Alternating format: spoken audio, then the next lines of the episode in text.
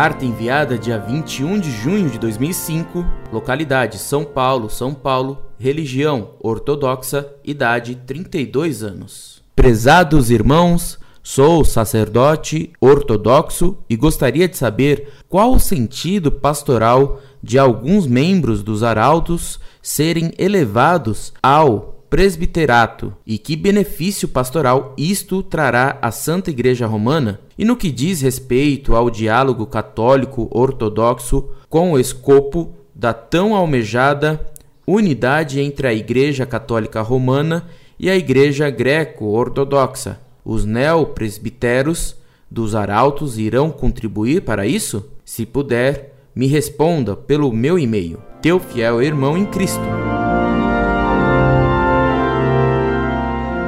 Muito prezado Padre, salve Maria. Obrigado por sua confiança em minha pessoa. Estava fora do país quando se deram essas ordenações surpreendentes e feitas sem a necessária preparação filosófica e teológica. A essas pessoas faltam ainda as qualidades normais necessárias para serem ordenadas sacerdotes. Ainda recentemente, quando do processo jurídico entre os membros da TFP e dos arautos, um dos antigos dirigentes da TFP mandou ao núncio apostólico uma carta contando ter gravação de um telefonema do agora padre João Esconamílio Cladias ameaçando matar a tiros um companheiro dele da TFP. Recebi também textos que uma pessoa ligada à antiga TFP publicou no Orkut sobre essas ordenações.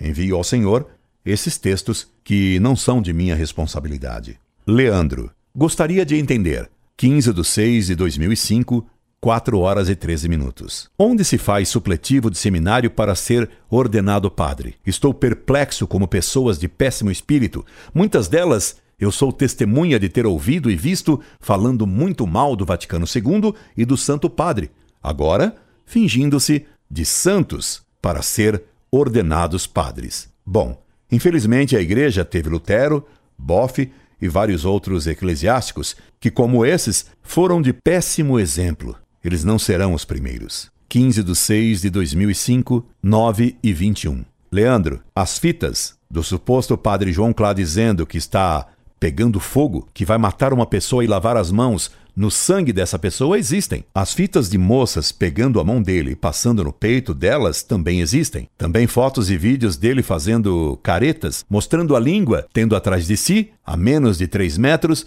o Santíssimo Sacramento. Também existem. Ademais, o Otávio disse bem: O meu testemunho é uma prova. Você não pode acreditar, mas no que citei acima, impossível não acreditar, pois está gravado e correu o mundo. Estou realmente perplexo como um simulacro de santo pode ser ordenado padre da Santa Igreja. Leandro, 15 de junho de 2005, às 22h41. Miguel, não é suposto padre, é padre. Não sei em qual contexto ele fez essa suposta afirmação. Contextos mudam significativamente as coisas. Sobre essas tais fitas de conteúdo indecente, eu presumo que podem ser armações, como uma foto que me mostraram uma vez com a suposta acusação de que os arautos carregavam a imagem de Nossa Senhora de uma forma desrespeitosa. Só não acreditei porque minha irmã estava presente na ocasião da tal foto e viu que foi algo circunstancial. Eles estavam descendo a imagem por uma escada e uma pessoa X, no cúmulo dos maus espíritos,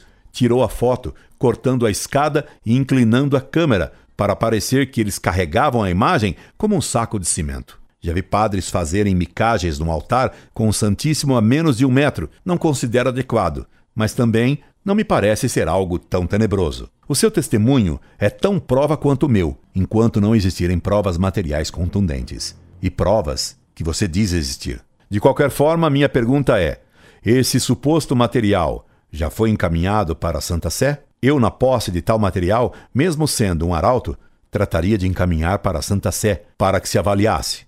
Miguel, 15 de junho de 2005, 11 e 14. Não. Leandro, não são montagens e não existe contexto algum onde foram montados. Não creio que, sob forma alguma, um católico pode se ordenar padre tendo feito uma ameaça de morte a outro e nunca ter se retratado publicamente do feito. Ao Vaticano foi enviada a documentação. Espero que o cardeal Sodano tome uma posição. Leandro, 16 de junho de 2005, 7 26. Marcelo, Antes de mais nada, obrigado. Talvez você já tenha percebido que foi a política que adotei. Eu disse o que tinha para falar. Continuar a discussão dentro das atuais condições não trará progresso algum. No máximo, se tornará um embate de retóricas e ataques à moral alheia. Miguel, que bom que foi enviada. Não há mais o que debater, portanto. Roma locuta est, causa finita est. Aguardemos então Roma falar. Por enquanto, me reservo ao direito de permanecer em juízo suspenso. E Francisco, creio que me seja permitida dúvida. Também lhe afirmo, com a mesma tranquilidade que você me assegura ter, que em nada minha consciência pesa por não acreditar em suas palavras puras e simples. Não entendi o porquê de tanta agressividade em seu post. Relaxe, só tenho uma dúvida. Se por alguma eventualidade Roma considerar as acusações inócuas ou as provas falhas, os senhores acatarão ou irão recorrer até terceira instância? Salve Maria. Leandro, 16 de junho de 2005, 7h46. Em tempo, não iniciei discussão alguma. Marcelo. Leandro, 16 de junho de 2005, 8h19. Percebi sim, e de ambos os lados, um louvável cuidado para manter o debate, ainda que o tema seja gravíssimo, num nível respeitoso. E é por isso que me senti bem à vontade para fazer esse pedido. É fácil falar com pessoas educadas e que buscam a verdade. Espero não ter dado a impressão de me valer da condição de moderador para repreendê-los. Como fiz questão de dizer ao final, é um pedido de irmão. Portanto, o agradecimento é todo meu. Muito obrigado. Que Deus abençoe a todos. Marcelo Gaúcho, indigno filho da cruz, e teu irmão. Otávio. Germano, 16 de junho de 2005, 8 e 52. Curioso que ao ouvir falar de testemunho, você logo pense no Roberto Jefferson. Miguel. Marcelo e Leandro, 16 de junho de 2005, 10 e 6. Marcelo, caro amigo, suas observações são sempre de bom senso e grande conhecimento cristão. Se coloco algo a respeito de tal tema é porque conheço. Desde minha mais tenra infância, estive com os personagens que hoje se denominam arautos. Vi, convivi e dialoguei com todos os membros da cúpula dos arautos, bem como todos os mais velhos daquele grupo. Do que falo, tenho a prova em mãos e estou disposto a mostrar a quem quiser. Se quiserem a foto do João Clá fazendo careta ao lado do Santíssimo Sacramento, posso enviar. Também posso mandar a fita que o mesmo personagem gravou dizendo que ia matar outra pessoa e lavar as mãos no sangue do assassinado. Teria tanta coisa para mostrar. Sou completamente insuspeito para falar do João Clá, mesmo porque um dia também acreditei, como Leandro, nesse sujeito. Também acreditei ser ele um santo, e etc. Contudo, vi os atos dele e foi isso que me afastou. Vendo o quanto ele tem de falso, melindroso e velhaco, que me fez romper com ele e todos seus secazes.